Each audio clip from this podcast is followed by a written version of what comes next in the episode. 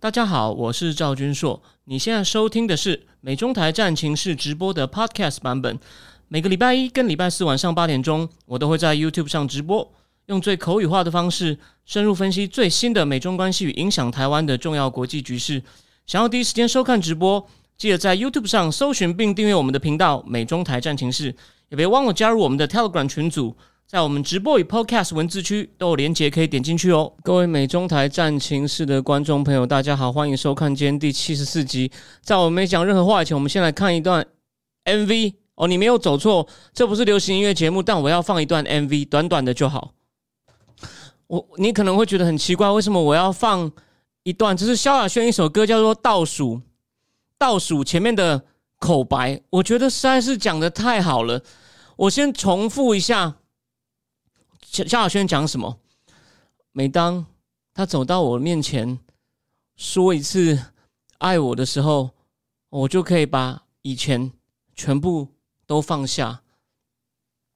所以，所以你看到没有？我刚刚只是放萧亚轩前面讲的话，说当那那句话叫倒数，那首歌叫倒数，他前面是一段开场白，说每当他到我面前说一次爱我的时候，我过去的一切。我全部可以放下，这跟我今天要讲的有什么关系？关系可大了。对，这是 HTC 手机，关系可大了。台湾目前好像又处在一种，哎呀，没没什么开会，没什么事啊。你看那个，你看中美讲话还是各说各话，很分歧啊。拜登不小心说出台湾独立啊。哎，我提醒各位哦，我提醒各位哦。前面中共这样侮辱美国，然后呢，继续接触，接触的时候，中共继续大呼小叫，美国不在乎。拜登，然后呢，拜登还打电话跟习近平说，我们可不可以好好谈一谈？然后讲完以后呢，孟晚舟也放了，Jack Sullivan、杨洁篪也谈了，然后王毅跟布林肯在 G 二十也场外会了，然后呢，终于两个人见面了。那他们讲话有一点分歧，你觉得会阻碍？你觉得会阻碍他们合作吗？你想一想，你想一想，这跟萧亚轩刚刚讲的表面上在讲爱情有什么不一样？对吧？你觉得我是乱拿那个 MV 出来，我们改成流行音乐节目吗？当然不是。如果你还不相信的话，我再念一段东西给你听一听。我们今天慢慢来。我们今天呢，说不定会讲超过一个小时，一样又是这本经典好书。其实哦。如果你是我这个节目的忠实观众啊，你应该去买这本书，因为他写了太多很有价值的东西。我念一小段哦，就是他们在海湖庄园川崎见过以后呢，美国和中国同意在接下来一百天进行贸易谈判，目标是增加美国出口，减少贸易赤字。谈判由姆努钦财长跟商务部长 Weber Rose 领军，川普也违反竞选承诺，同意不把中国列为汇率操纵国。他还同意和北京进行全面经济对话，这是广泛冗长的系列会议，讨论所有美中关系的重大经济议题。这是小布希跟奥巴马团队的翻版。这种会议在奥巴马时代叫做战略经济对话，在华府叫做自舔的冰淇淋桶。什么意思呢？一种除了延续自己的生存之外，别无其他目的的系统。这也是 Steve Bannon、Peter Navarro 和伯明等人警告过的。这新的全面经济对话乃是。旧的战略经济对话的缩小版，这对习近平再好不过。你看，但川普川普政府最后有没有上当呢？他让财长跟商务部长再谈一次，哎，谈不成就亮刀子。那我啊亮了刀子以后有解决问题吗？没有。但你看现在这个政府要干嘛？我在念一段，我在念一段，给我在念，我在念一个东西给你听哦。我现在引了一段嘛，对不对？记者问总统先生。你对昨晚和习主席的会谈有什么反应？会开的好吗？拜登说会开的很好，有很多后续工作要做。我们弄出四个小组，我们也会把各种相关议题的人都找过来。其实，其实啊，我很想说好，今天节目到此结束。因为你，你如果程度不错的话，我念完这两段，你已经知道我想讲什么了。啊，请问一下，这是不是倒退？啊，这不是是不是和解？那好。当然，我不可能今天就这样把节目关掉。我们后面还要讲中中共的核武，我们还要讲中共的核武战略。那篇《金融时报》的专题非常精彩，而且呢，核武军备管制议题也是他们接下再下来可能四个小组四个小组的其中一个。然后最后呢，我本来说要讲一下拜登政府如何反击共和党，可是呢，这个改天开专题来讲。因为昨天无意间我发现一个东西，台湾也有两个粉砖注意到了，John Corning 参议员在参议院讲话的时候，他是为了要讲说大家赶快让这个国防授权法通过，他讲出了很多他来这边访问做了什么，听了什么，他讲了很多很有意思的东西。可重点是。他还是没有讲他在台湾干什么，所以这更有趣了。而且我只先跟你讲，他讲的内容都是提醒大家，中共的威胁很严重。你他现在呢，不是他会不会威胁，只是这个威胁什么时候来，这个甚至是攻打台湾什么时候来的问题而已。而且呢，表面上军事专家说可能还要六年，他说那阿富汗呢？阿富汗当初不是说撑两年吗？我们要很小心。你看，所以他他根本就是说，意思是情况很严重。哦，他还是没有讲他到来台湾讲做了什么，那这暗示着什么？我你懂我意思吧？好，我们现在我们现在回到正题，还有，因为现在聊天刚刚聊天是有人说比较想知道美国还美国退了其他国家的动静。我先讲一个东西，我差点忘掉，我是看到这个留言，你有想过为什么美日本韩国的副外长都飞到华盛顿去开会？如果各说各话，美中还在僵局哦，大家放心，美国还是一句话，美国等于还是就跟台湾说，我跟你保证不变，就像萧小轩刚刚讲的，只要你走到我面前流眼泪，我就把过去一切都放下。你你觉得我在乱讲吗？我有在乱比喻吗？美日韩的财日韩的副外长需要跑去听美国的副国务卿说，哦，我们只是在各说各话，一切没有变，哦，中共还是很可恶，你觉得是这样子吗？对，所以我们就从头讲起。所以我就提醒大家说，每一次所有主流分析都告诉你，美中必定对抗。你看中共这样撒野，就美国一直去找他，越来越明显。虽然有一个现在好像来台湾的香港的很有名的政治学教授，我就点名了，我也不客气了。他还访问过海巡王哦。当然，我本来觉得这个这个教授他以前有一些学术成就，我们要全盘否定他。可是呢，他在他的粉砖上。他把一篇文章，他写了一篇文章，那要收费的，但他只他的先露一点点开头给你看。他写说，十年前有一个学者提出一个荒谬理论，说美国两两美美美美中两国元首见面的频率越高，表示关系越好。哎，我也同意你不能这样推论。可是见面的频率越高，那表示什么？表示说虽然说不一定变好，可是就表示他们在他们他们在密集的接触。然后不知道要谈什么事情，那可是问题是，你有没有看到？刚那个命题是一般性的，是不是越接触就越好？不一定。可是如果你一面一面这样看，就是中共那么凶，这样侮辱美国，美国还一厢情愿一直去找他，也不敢打他，那你觉得他们他们接触是会坏吗？你懂我意思吗？你不觉得很像一个女生一直去挽回渣男吗？你觉得我在乱比喻吗？你懂我意思吗？所以说，我刚刚已经回顾了嘛。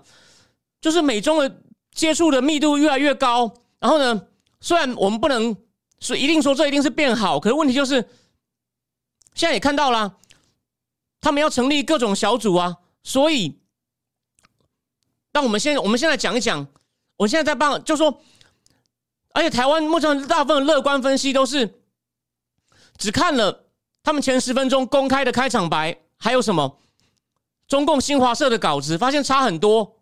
哦，然后就说啊，没事没事，大家不要紧张。No，因为当天大概隔了，他们是晚上谈嘛。第二天早上，Jack Sullivan，第二天下午就去 Bruce Brookings 研究所做了十四分钟，大概十三分钟的说明，说他们谈了什么。然后呢，后面又回答两个问题。我现在告诉你，Jack Sullivan 讲什么。听完以后，你听他讲，你听听看他的意思是什么。你你先不用，你先不用同意我，你先不用同意我。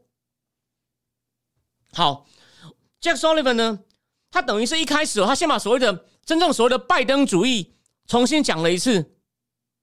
这个拜登，这个拜登主义呢，就说因为大家很多人七八月的时候，很多人在那谈拜登主义，但全部都谈错。但我没有要做人身攻击哦，我就我我就我我我我我基本上不骂，可是他们全部谈错，都在那边讲什么美国立国精神啊，从客观的利益表示他一定会对中共强硬啊。我念给你听，什么是 Jack Sullivan 的拜登主义？我已经写在我们的粉丝页上。不过呢，我还是觉得我应该要就是我我要再念，我要我今天要再讲一次。其实他的拜登主义就是第一，要先在国内抢本。所以，Jack Sullivan 就说：“我们疫情控制的不错。然后呢，我们这个礼拜参议院要表决那个一点七五兆的 Build Back Better 法案。这个我前面节目讲过，有兴趣的人可以去看一下。然后呢，拜登今天开告拜习会前，还在白宫草皮庆祝一点二兆的基建基建法案通过了。所以呢，还说我们在内部呢已经开始调整调整调整体质了。然后呢，内政讲一点点。再来，还有说我们九月办了。”跨德的高峰会还弄出了这个 AUKUS 英美澳三国安全协定。十月，拜登总统线上参加了美国跟东协的高峰会。然后呢，拜登也去欧洲开，先开 G 二零，再开这个气候会议，然后跟欧洲解决了对欧洲撤销的关税，钢铁铝关税我有提过吧？然后呢，还还是做什么呢？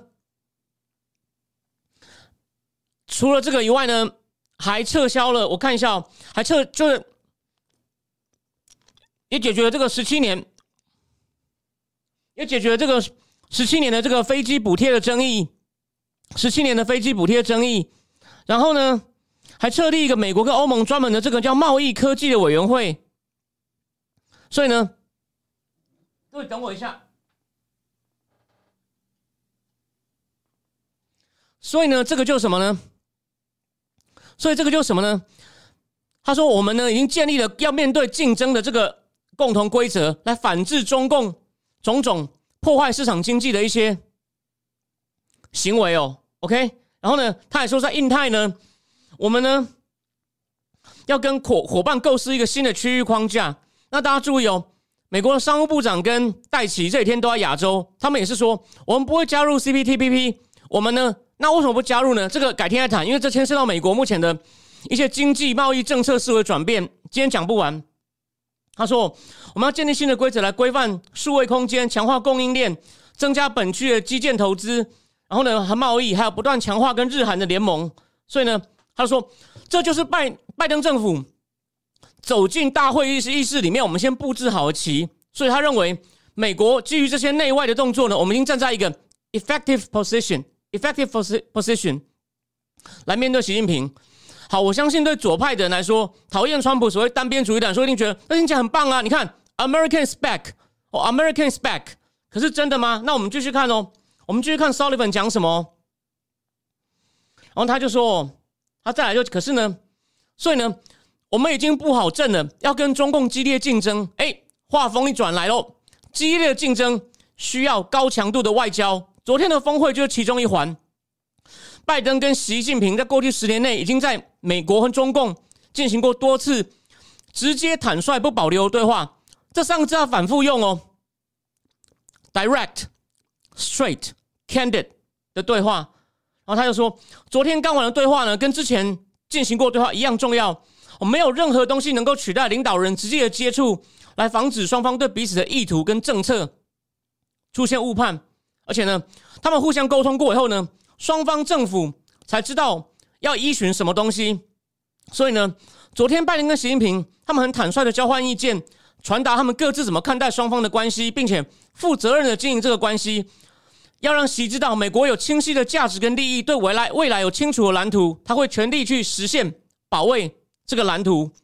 然后呢，再来又说了，拜登总统提出了中共。对中共在香港、新疆、西藏行为的关切及更广泛的人权问题，他说：“我们这不是针对特定国家，而是要实现美国独立宣言里面就阐明的价值。”啊，拜登总统以此为准绳来跟习近平沟通，你不觉得这很理想化吗？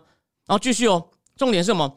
啊，拜登还清楚表明要保护美国的工人免于不公平的贸易行为，描绘他心中自由开放印太的蓝图，就包括中对中共在南海行为的关切，对自由航行飞行的强调。还有其他确保能够确保本区能够繁荣的规则。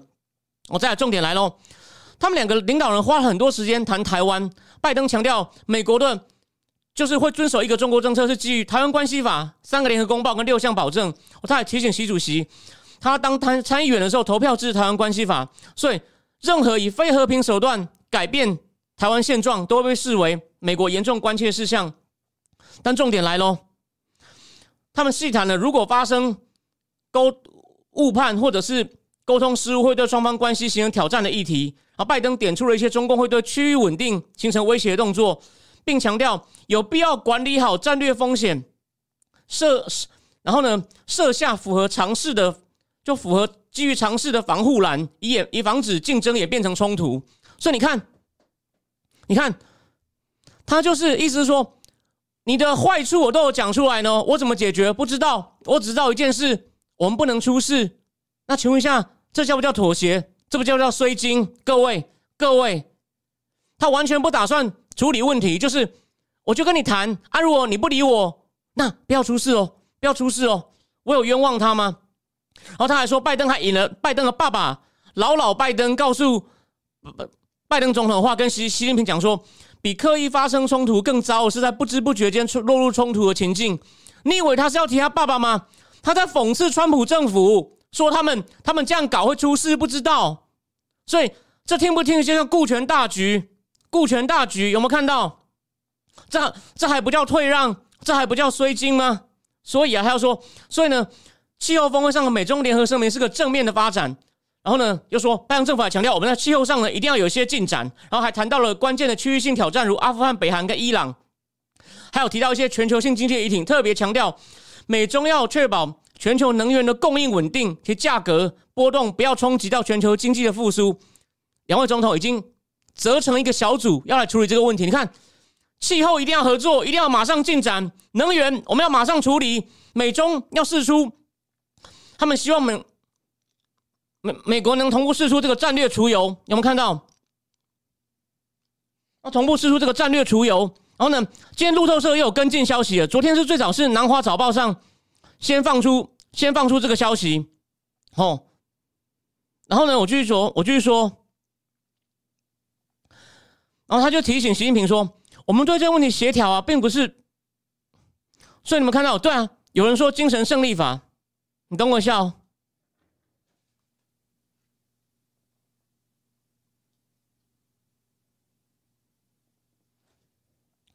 所以啊，还有他唯一唯一一个好像。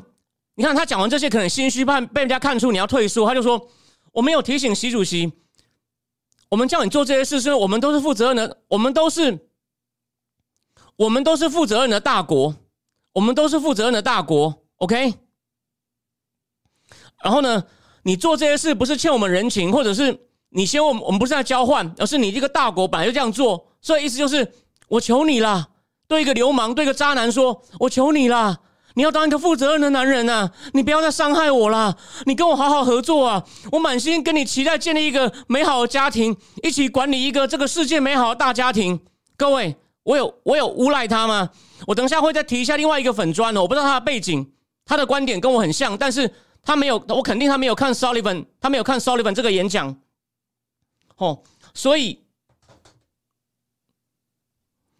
没事，没事。我我最近因为一些原因，我会在录节目的时候会吃口香糖。那那没什么，没什么。好，我继续说。所以呢，美中和解合作，而且呢会有具体的方向哦。就因为不是说一开始收里边还没演讲的前，大部分媒体解读只是气氛和缓。No，这是会有会有真金白银。所以呢，所以你就知道。他们再来会哪四个方向合作呢？我刚前面讲到了能源供应，能源供应可能试出这个战略储油。据说中共的副总理韩正也做了初步回应，虽然他没有明说我在回应美国。他说：“嗯，这是个重要问题，我们的确要研究。”而且 Sullivan 说了，他说：“这个不是几个礼拜内搞定哦，这是几天之内就要开始动的哦。”在气候你也知道，拜登要讨好他左派支持者，所以气候一定也会很快动起来。哦，再来还有什么贸易啊？Sullivan 也有讲啊，戴奇已经在跟刘鹤继续谈啦。然后大家不要忘了，耶伦也坐在场子里啊。耶伦已经讲了三次，五个月内讲了三次，应该要撤关税。就算他不敢明着撤，怕被骂，他们可能会用关税豁免，就是让很多关税可以豁免。说我们没有撤啊，我们只是基于为了防止通膨，所以呢豁免一堆东西。所以这是第三个。然后呢？能源，第四个就是我跟第二个主题有关的。我等下第二个要讲的核武，因为中共的核武，他们要谈如何想办法跟中共说，你来跟我们谈一下如何限制核武器。这个等一下再细谈。所以你看有四个啦。当然，我认为中共的核武的确是个问题。你跟他谈，我也我不我也不反对，只是我要讲的就是，可能又怕又又趁机被勒索啊。所以这是很大问题。所以你看，已经有四点要谈。那当然，短期内呢，短期内。所以葛莱伊哦，有人去访问葛莱伊，那个日经杂志葛莱伊说，既然双方在谈了，短期内可能台海冲突的机会就不大。我也觉得不会，因为短期内他就先跟你谈，谈到哎合作的很愉快的时候，他再开始重新威胁，就说我不但威胁台湾，我可能还撤除终止现有的合作，除非你拿更多出来换。所以呢，美国已经上钩了啊，简单这样讲。所以像施板明夫。也是台湾大部分的分析还是很乐观，就说啊，还是各说各话啦。我真的觉得他们有点太轻忽，就是我不是要骂人，只是我想要提醒，有太多人还在那种萧亚轩的心态，萧亚轩在倒数 MV 里面那种心态。我我是真的这样觉得，所以呢，我这个节目就是我做我该提醒的。那这边说明一下哦，我上一集在猜题的时候呢，讲的非常的悲观。那我认为大方向。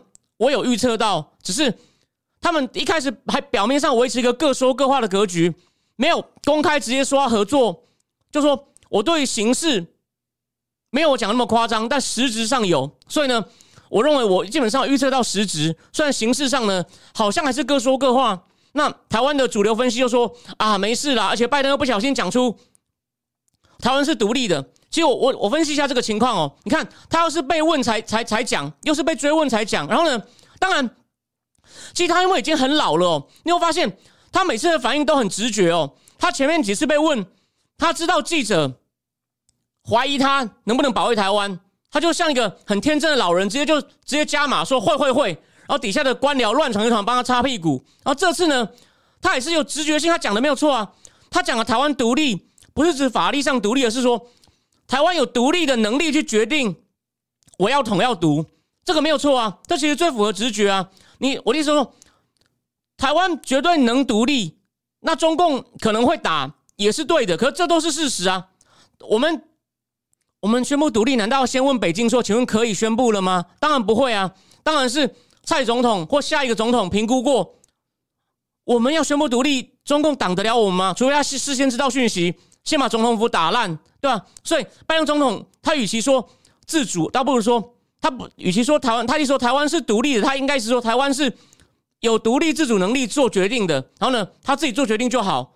我们这不是我们的事，没有错。他这个其实是按照台湾关系法的框架来讲的，所以他年轻投票的东西，他算是他算是没有偏离哦，他算是没有偏离。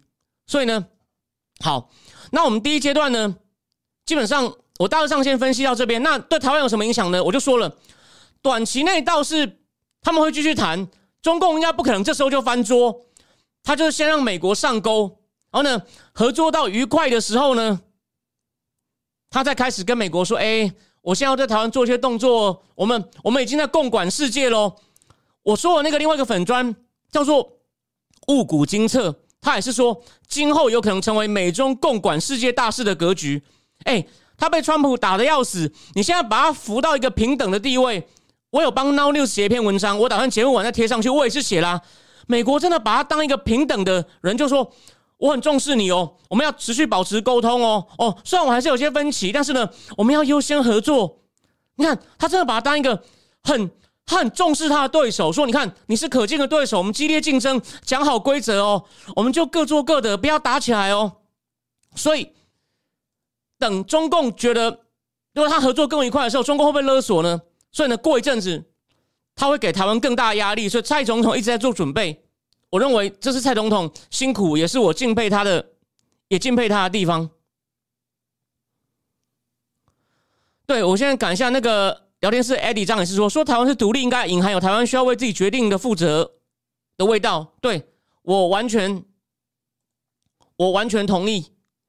好。所以呢，重点就是会慢慢的情势对台湾会对往台湾不利的方向走。但我的意思是说，你总不能说啊，又不是，反正又不是现在，又不是现在，所以不用担心。拜托，虽然我讲只是你听得到，可是你不觉得假设我只是假设，虽然这假设成真的机会非常小，有一个政府官员在听，他是不是应该跟总统说：“总统，我们应该要提早为坏的事情做准备，对吧？多跟美国中层、高层官员打好关系，知道一些情报，多跟澳洲、日本甚至印度建立更巩固的关系。我们来形成我们台版的多边主义，来对抗美国，可能跟中共开始勾兑，哦，不是吗？那。”当然，我刚刚讲那四个大问题呢，除了释放战略储油应该会很快有具体结果以外呢，其他那些还要再拖一段时间。但已经有两个前，已经有两个前菜端出来了。记者他们互相把记者的签证要开始重新开放。第二，移民签证，美国要重新开放对中共的移民签证放宽了。所以昨天 Pompeo 也在脸书上骂这件事了。所以有没有真金白银？有。然后呢？然后下一步就是四个议题开始具体高层官员合作，恢复到那种成立一堆对话的。所以很不幸啊，我这边的分析跟台湾的主流不一样，但是我相信未来几集这些他们后续在节目中我都会帮大家追踪，随时 update。不只是我，当然不是我追踪了，是那些美国的一流媒体会跟白宫追。我看完以后消化好，再跟大家分享。好，那我们最后会再回到这个问题。我们第二阶段呢？就先来，就先来讲一下《金融时报》中共核武专题，就牵涉到美中第四个要成立工作小组谈的问题。因为我也不是军事专家，所以我主要是把里面的精华挑出来，但我觉得很精彩哦。因为你也知道嘛，六月二十七，大家等我一下，我喝一口咖啡，然后我要换标题，就是中共发射发射的这个。音速五倍的高音速飞弹嘛，是靠他说，重点是它是靠火箭推行来绕行南极哦。但美国的防飞弹防御系统大部分都建在北极，所以呢，美国的防御系统等于有一个漏洞哦。那过去二十年呢，中共是在传统武力的发展上让美国很吃惊，比如说战斗机啊、轰炸机啊、潜水艇啊、战舰啊。可这次试射让人发现，中共在核子战略上也发生戏剧性的变化。所以呢，美国的军事专家他们现在在关心两个问题：第一。中共是否由守转攻，要改变东亚权力平衡呢？第二，如果美中因为台湾打起来，就像我上上集讲的路透社的模拟，是否美国的核子武武器的核主力又失效呢？因为中共的核核武也很强了，所以美国就不敢拿核武出来，是不是？美国就不敢放话说，那我要拿核武，如果你再不停手，大家继续听下去吧。首先，他就当然就以那个美国的参谋长米利嘛，那个政治将军 Walk General 说。中共射了这个超过音速五倍的飞弹呢，很对美国来说很接近所谓的史普尼克时刻，就是当年苏联率先比美国发射人人造卫星到太空。然后呢，他就说，而且呢，美国他要说，美国虽然美国国防部一直在监一直在监视解放军的扩军的速度，不过呢，现在核武的扩张得到特别多注意，因为呢速度真的很快。哦，再来重点来喽，《金融时报》。引用了美国管理核弹的这个战略司令部的司令叫做 Charles Richard 准将，他八月就表示啊，看中共目前核武扩张的速度，他说用 breath breathtaking 就是喘不过气来，才能够形容现在的局面。然后呢，Mili 的副手就参谋首长联席会的副主席呢叫 John Hayton，他说，所有目前中共弄的超音速武器所有的核武呢，都不是针对内部的人民，是冲着美国来的。美国不需要做这样的假定，并且加以应对。再来，《金融时报》访问了一个核武专家，智库的，他叫 Jeffrey Lewis，他说明哦，这说明说明布希跟奥巴马时代的核武政策失败，他们都认为我们的核武数量只要是中共的三到四倍，中共就不会妄想想要追上。结果呢？结果呢？然后这时候呢，故事又从头开始讲起了。哦，从中共一九六四年。一九六四年有核有核武以来呢，中共的核武哲学呢是保持一个轻薄、轻薄没有短啊，轻薄小但有效的核武部队，在不首先使用核武的原则下，我们要能够承受，应该就指美国或苏联第一波攻击后，我们还能够留下一些弹头进行反击。只要他们怕被我们反击，他就不敢轻易先用核武。那美国国防部的中共军力报告就说，就预测啊。中共打算在二零三零年左右把核武库存提升至少四倍到一千枚。目前它有两百多枚哦，大概七成五都还是陆基陆上发射的，大概一成五再多一点是海基核子潜艇发射的，就在南海那附近的核子潜艇嘛。陈小龙不是最喜欢，陈小龙不是最喜欢说，美国开始全面变鹰派，川普时代就是会发现中共核子潜艇已经充分具备发射核弹能力。我倒觉得这个预测是不是不对的，这个说法是不对。但我今天不跟他争论。但他和他用潜艇发射核武的能力越来越强，这个我同意。只是陈小龙说，因为这样，所以美国决定对他强硬。我认为这个讲太远了。好，就是说，剩下剩下大概一层呢，是从战斗机轰炸的。郭文贵爆料不是也是说吗？他说有进入台湾防空识别区的战轰炸机上面已经载核弹头，这个真的无法，这个真的无法确认哦。但技术上是对的，技术上对的，只是实际上有没有？不知道，因为郭文贵爆料也不一定是不一定是完全是真的。但这边插一个话哦，郭文贵十月就说美国答应中共不会改变你们体制，后来 Jack Sullivan 真的直接讲出来，所以这个都证明郭文贵有准的东西。好，我继续讲。那再来，因为从《金融时报也》说，去年开始他已经开始部署一些能发射核弹头的轰炸机。然后呢，现在解放军在干嘛呢？在发展能够带多枚弹头的洲际弹道飞弹，然后它还在国内建造数百个，就是储存陆基洲际飞弹的飞弹发射室。去年还做两百五十次的弹道飞弹试射，比全世界其他国家加起来试射都多。然后呢，而，目前中共呢已经把所谓的东风十七导弹呢放在超音速推进器上，虽然现在不知道。今年试射的是不是就是个东风十七哦？而且呢，跟前几年比起来，中共现在在太空中有两百个，超过两百个侦察卫星跟感应卫星。几年前就有一百二十个。然后呢，它现在也有一个叫做敌人发射就发出警告的警警报系统，让美国的飞弹在击中它中共的目标以前呢，它中共就能够反击了，而不是像以前要先被美国打完第一击，看哪些设备还在，它才能进行反击。那。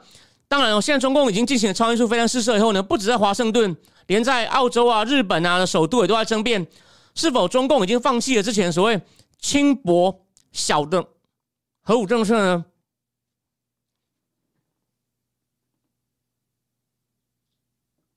哦不好意思，然后现在专家有些认为啊，有一派的人认为他没有放弃，他只是需要什么更强的最低核主能力，就是最低能够。让美国不敢轻举妄动，核主能力。那有一些就比较有一些不同，有些认为他已经没有在想所谓最低核主能力了。哦，比如说这个副的参谋总长黑藤就表示啊，如果中共只是要弄出所谓的最低限度核主能力，他不需要像用现在的速度一样去发展核武。好，这是军方的意见。不过还是有些专家意见不同，因为这件事你不要觉得说一定是美国现役军人懂得比较多。因为中共的东西是中共的东西是不透明的，所以大家也都在猜。所以我们还是要重视专家意见，不是说现役军人说的就对，他们也是只是从一些情报资料来分析的。那有些专家认为啊，中共在提升反击能力，来应对美国飞弹防御系统的进步。因为在小布希二零二零二年退出所谓的反飞弹反弹道飞弹条约的时候。哦，这个是一个限制所谓陆基飞弹防御系统的条约。中共那时候就很忧心，他那时候就就觉得，哎呦，你那你要建更强的飞弹网，我就不能打你了。虽然美国那时候是说，我们要加强我们的飞弹防御系统，只是应应对有限度的威胁，比如说北韩。可是中共还是担心啊，如果有更大的冲突，美国的第一级对中共第一次的核武打击就会毁掉它大部分的核武。然后呢，再来。美国的飞弹防御系统还会打掉剩下中共还存活的飞弹，所以中共一直是很担心的。那那再来呢？但也有专家强调，中共是想要拉高筹码，这是另外一种解释哦。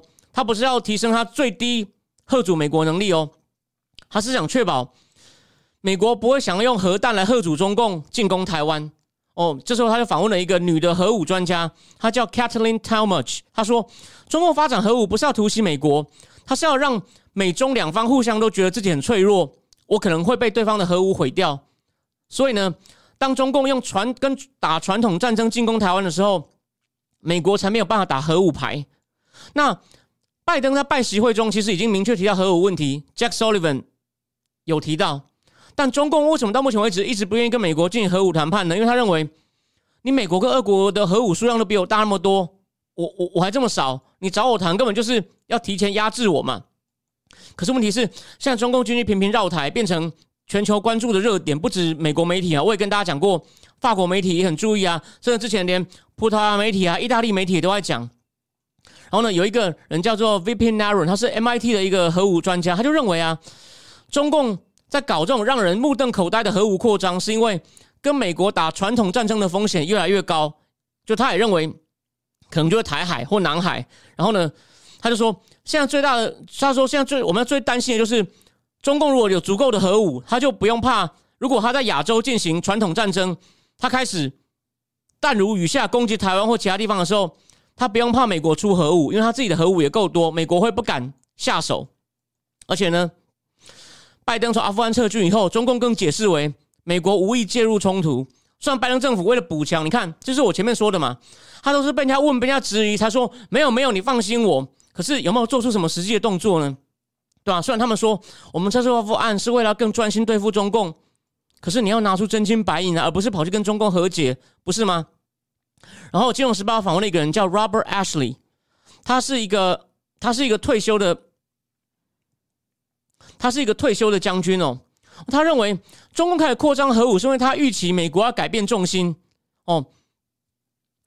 这个就这个就比较偏偏向于拜登政府的说法，因为他认为中共之前认为美国现在伊拉克跟阿富汗是他的机会之窗，现在美国开始转向包围他，所以才有那个 AUKUS 美英澳的。所以呢，中共现在也要加快角度，免得被提前被美国包夹，好像在下围棋。所以呢，所以呢，但现在有引出另外一个问题：假设中共已经弄核武，是因为他大展大举发展核武，是因为他已经放弃了所谓最低核主美国的能力这个方针的话呢？那这样我们现在对他核武力量到底有多大不透明的情况下，就怕他下一步是放弃不首先使用核武这个原则。这是美苏时代一个很重要的原则，美苏冷战的时代。好，MIT 有一个人叫做 Tyler Fravo，哦，他是认为他也是核武中共军事专家。他在讲那种中共的军事思想、军事情况，他是学界知名度最高的人物之一哦。哦，他是认为核弹越多，中共的选择就越大。那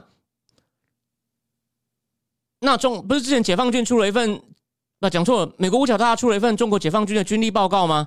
那中共是反过来批评美国，说是你们自己扩军才扩得多吧？你自己在发展高音速武器吧？你为什么一直要讲我们呢？然后美，然后中共还重申，我不像你们美国才穷兵黩武，我们呢没有要放弃不率先使用核武的原则。但是呢，美国专家对此有感到怀疑。五角大厦就说，他们已经听到有些解放军军官呢在讨论说，我们会率先使用核武，如果。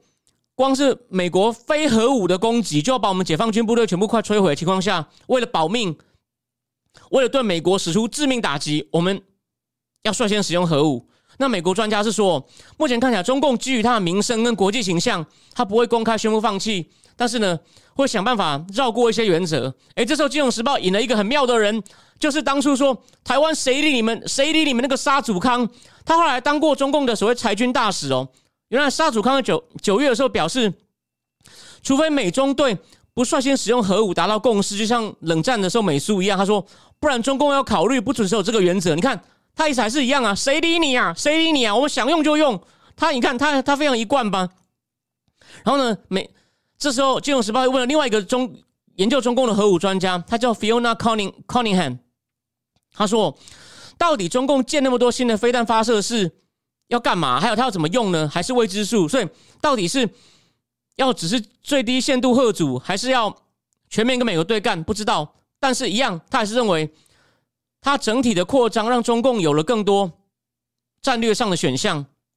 然后呢，他也是，然后他还指出哦，一个更大、更准、也更分散的，随时准备好的军火库呢。其实，汉他只是为了反击，这种逻辑也一致。但是呢？也让他另外一方面也可以让他第一集就使用核武，哦，所以呢，总之就是美国已经对中共是否会克制哦承诺他率先不使用核武呢？他已经失去信心了，他已经失去信心了。好，这边停一下哦。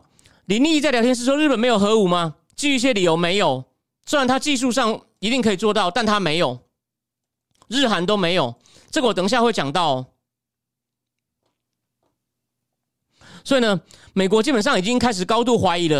然后再来，他要他要再引用这个 Richard，就是美国负责核武的战略司令部司令说，现在啊，中共在发展能执行任何可行的核武部署战略。然后呢，只要他现在呢，他现在做的这种大力增加核弹呢，就是要把墙上最后一块砖头放上去。以后呢，他的军队就有充分的核主力，他什么人都能核主，美国也不怕。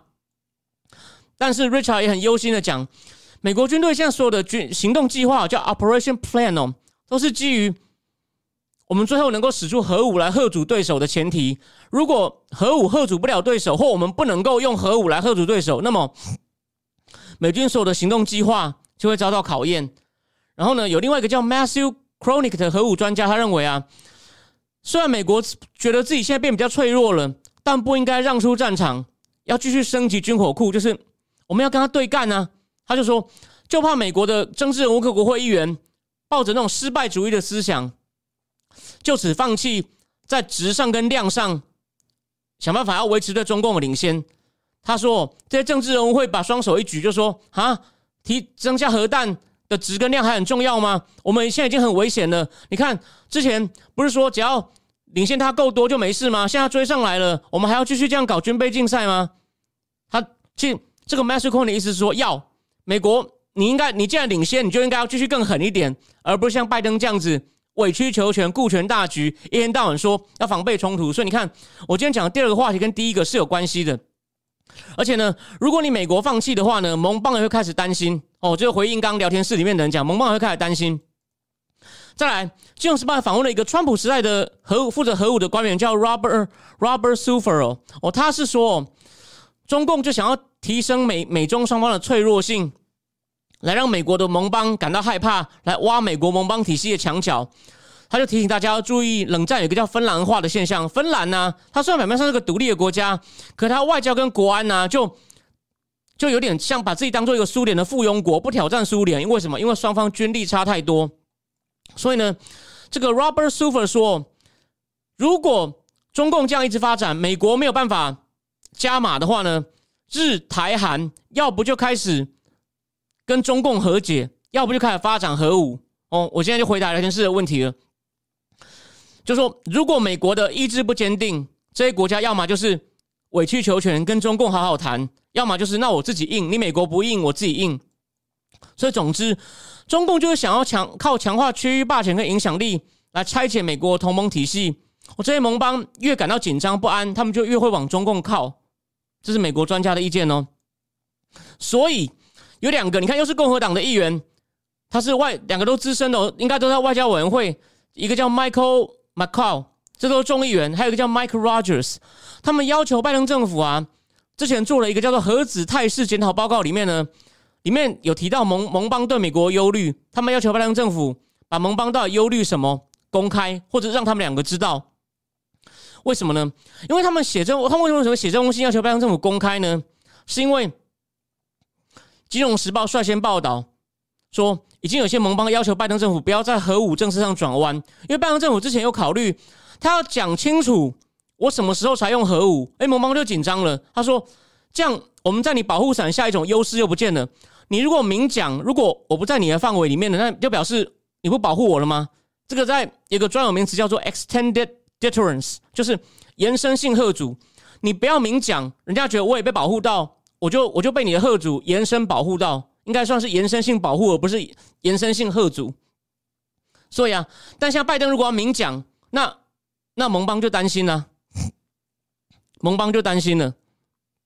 所以呢，你看第二段这个内容也很重要吧？所以说，我就说，虽然我不是军事专家，但是我大致上看得懂他这篇的逻辑，然后我告诉你他的后果。所以呢，这个东西我同意拜登政府要赶快处理，没有错。只是你处理真的要。不要趁机被勒索。当然，细节我不是军事专家，我我我我不要发表太多意见。我不懂的事情，我不要乱讲，不能误导你。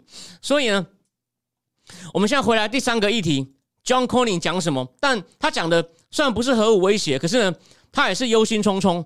虽然已经有两个粉砖介绍了 John Corning 讲出什么，但重点就是他终于讲出来。我上个礼拜不只是就去新竹逛孔庙，他讲了蛮多他做的一些事情。好，我们现在来看一看。John Corning 呢，他其实做这个大概十分钟的演讲，是要呼吁他的议员同僚，大家一起赶快把国防授权法通过。因为国有国防授权法呢，薪水美国才有买薪水、买武器、研发武器的钱，就这么简单。简单说就是这样讲。那他就说，反正他就说，我们不只是强化美军的实力，也是强化盟邦对付全球的威胁，如如北韩。他也故意先拿北韩当开场，but 他说，毫无疑问的，对全球的秩序跟和平最大的威胁谁呢？就是中共。你看他毫不含糊。然后他继续骂哦，他说中共也不想隐藏他毁灭民主的野心，像他在香港做的。我们在美国也很清楚，中共的侵略会威胁到经济和供应链，影响到像手机啊、F 三十五隐形战机的关键零组件。我们对台湾，你看他讲到台湾喽，还有亚洲在高阶晶片上的依赖，会对美国的国家安全形成威胁。他有去台积电啊，他一定现在更了解啦。但他说：“我们还好，我们毕竟离中共很远，受到最迫切威胁的是靠近中共的国家。”然后再来就讲喽。上周我带一个团去了解该区受到的威胁跟挑战。这个区域呢，从珍珠港延伸到印度的印度的西边，是全世界最大的最大的军事战场。然后呢，我们听取了该区域美国指挥官，就是印太司令、印太司令官和关键盟邦的意见，也更了解来自中共的威胁。他就说。中共呢已经吃掉了香港，在目前呢也在南海上建造了奥巴马时代放他建造也不抗议的人工岛，上面有战机跟跑道，还有弹药库，已经威胁到该区的自由航行的安全。然后中共呢还迫害自己国内的人民，像是维吾尔人，然后呢也跟印度打仗，也威胁到 Republic of China。你看他直接讲 Republic of China Taiwan，然后他说。在菲律宾，我们坐上了海军军机 P 八海神巡逻巡逻巡逻巡逻机，这个他有拍照片哦。巡视有争议的水域水域，看到中共的间谍船在收集情报，然后在印度跟他跟总理还有其他官员呢，有谈到中共，你看谈到中共的威胁，然后呢，但主要的话题不是中印的问题哦，他跟印度人谈什么？中共何时攻台？他说台湾跟中共是强烈的对照组。台湾有很好的民主政治，有很好的市场经济，跟美国共享价值。呃，虽然台湾一直都是个独立自主的实体，但中共一直说这是我们的领土。然后呢，印度外长苏杰生还跟 c o n 讲说，台湾不只是台湾的问题，哦，也是中共的问题，而且真正牵涉到的呢是北京在这个区域的力量跟野心。而且呢，如果 c o n 提醒我们，如果中共拿下台湾，他不可能就此停手，然后呢，他又说，不止台湾、中共和菲律宾、日本、越南、印度都有领土争议，我们不该把台湾视为中共的最后目标，而该应该看成第一块骨牌。好，这边先这边先打个岔。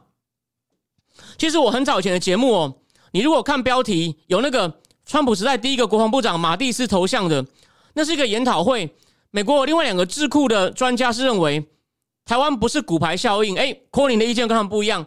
他们认为台湾被吃掉会不会影响到美国盟邦体系？他说不见不见得。也有别的专家说这不冲突，你丢到台湾，你还是可以同时强化日韩。所以呢，最好不要丢掉。但丢到台湾，这这个这个损失是可以承受的，也不会造成盟邦大乱。有人这样认为哦，对不对？我们以后再讲。有人这样认为，我只是要告诉你。可柯林说 no，至少。区域，他去问跟印度人谈，印度人不这么觉得，所以还好，至少这一区域的其他大国的政治人物不这么觉得。好，再来，然后呢，他这边终于讲了一句话，他说：“台湾外长告诉我，台湾是民主社会对抗威权的桥头堡，我相信美国有法律跟道德义务贺阻中共侵略台湾，而且我们的国家安全也跟这个有关系，就这不是只是台湾的事情而已。”然后呢？然后他就说，美国有句俗话，一盎司的预防比一磅的治疗还有价值。用军事术语来说，就是 peace through strength。我在七八个月前的节目讲那个蓬佩奥参加保守派年会，蓬佩奥不是也是讲了这句话吗？peace through strength，以实力来确保和平。所以呢，他说美国需要有个战略来打消台湾的意图，侵略台湾的意图，而时间就是关键。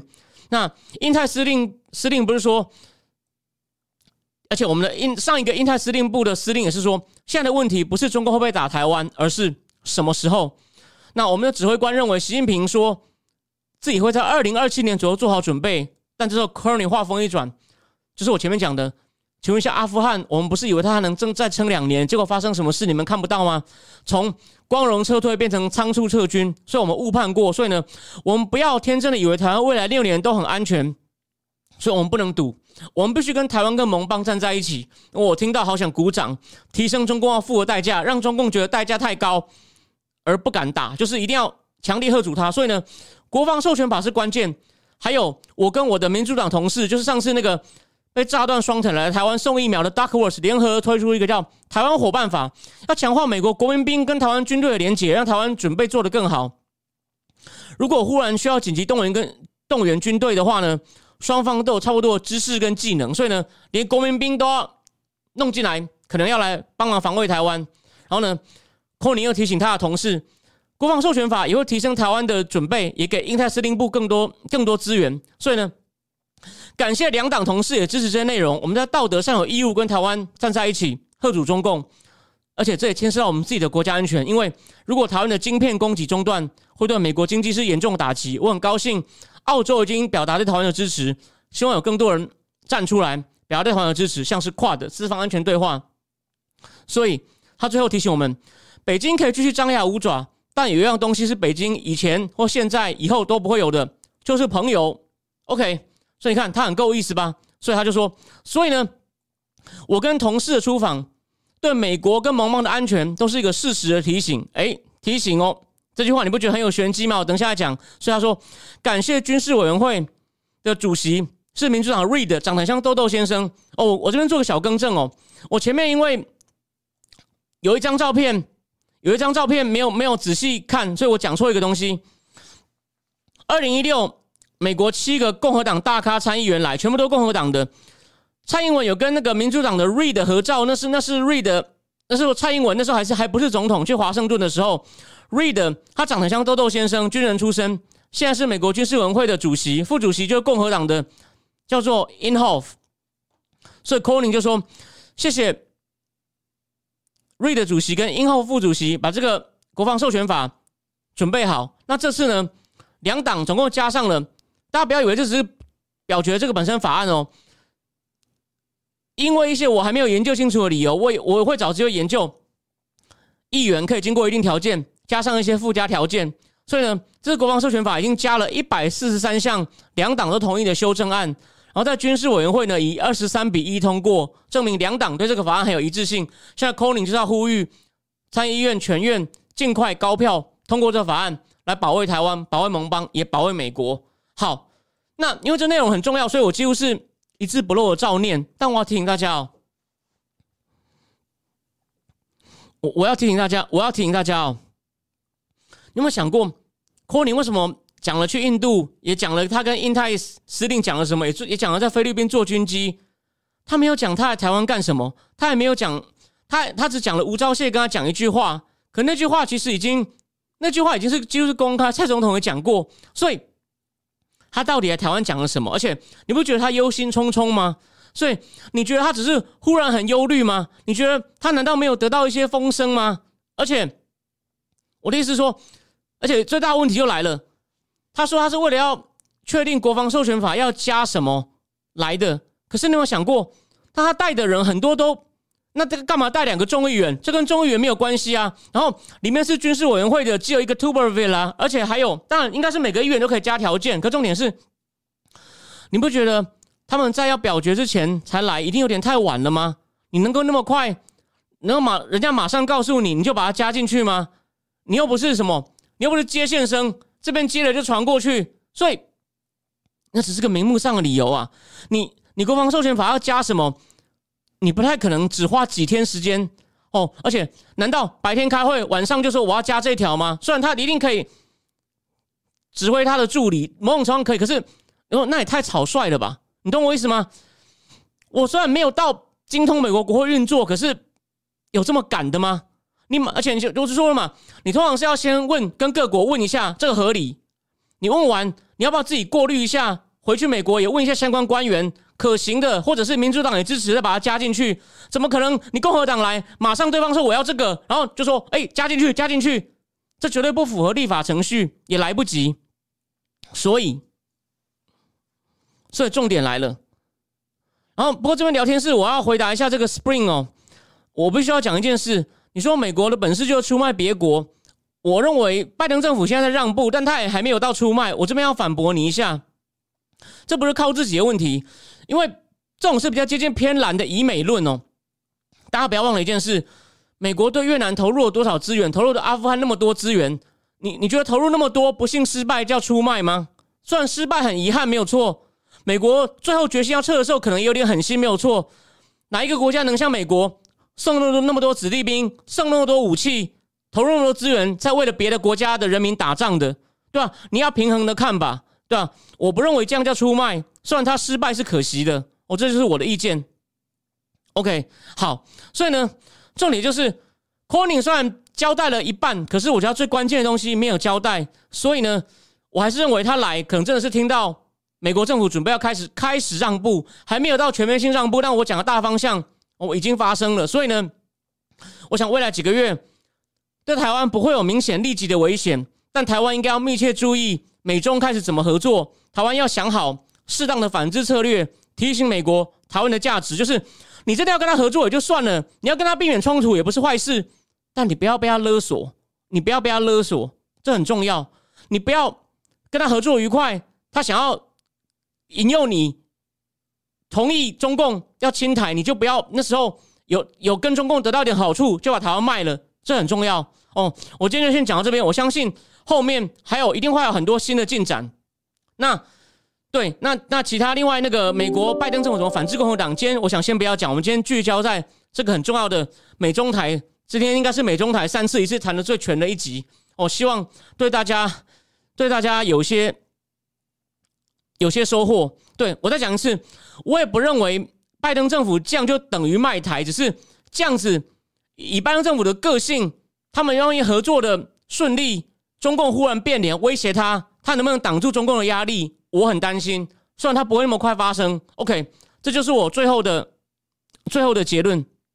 然后最后我讲一下，麦中令说台湾自己没有决心，美国没有义务无条件帮你，没有错，就是这样。所以蔡总统其实已经很积极啦，他。有一些特别增强海空军设备的预算，然后国防预算也要大幅增加。就是我们要先自己负责任。明年有一个后备动员署也要成立，我们以后的教招会更长，训练更严谨，这很重要。而且据说邱国正部长都不回家，都睡在办公室。哦，他真的是拼了。哦，这是好事。好，那不管怎么样，该来的就是训练台湾，考验我们把它当做一个考验嘛，不要惊慌。而且短期内不会有明显立即的危险。好。那剩下的我们就继续看着这几个月的局势发展哦，我们再回过头来随时注意这些情况。那今天原则上就先讲到讲到这里。最后对 Gary 郭讲看阿富汗怎么不看韩国日本人？人家还不是靠是还不是靠美国变亚洲强国，对吧？这也是对的啊。林立文说美国有可能是两手策略吗？而拜登政府某种程度在做啊，他每次怕。人家骂他太软弱，他就会做一些平衡台湾，做一些平衡的动作。比如说，他会做一个微弱、微弱的反制嘛，说外交抵制，呼吁我们一起外交抵制北京冬奥啊，就不会派官员出席啊。然后他可能会有些小的有台的动作来平衡大家，说你是不是要把台湾卖掉？他会，他会做一些平衡避险的动作，会，会。然后大一都曾说，民主党与进步派有很多泡泡小白兔，认为世界和平没有邪恶，没有错。唉，但既然来了，我们就好好面对吧。我们要自己杀出一条血路，而且我们还是有很多共和党的朋友。像你刚刚听完我讲 Coning 的东西，他讲的很好吧？对吧？所以啊，我们还是他也说了，美国很多朋友，然后呢，台湾也要好好利用这个友谊哦，一起甚至找更多朋友来保障台湾的生存。好，那大致上就这样。那。希望拜登能够越来越硬，希望我看错，就这样。那今天先讲到这边，我们下礼拜一再见。OK，晚安。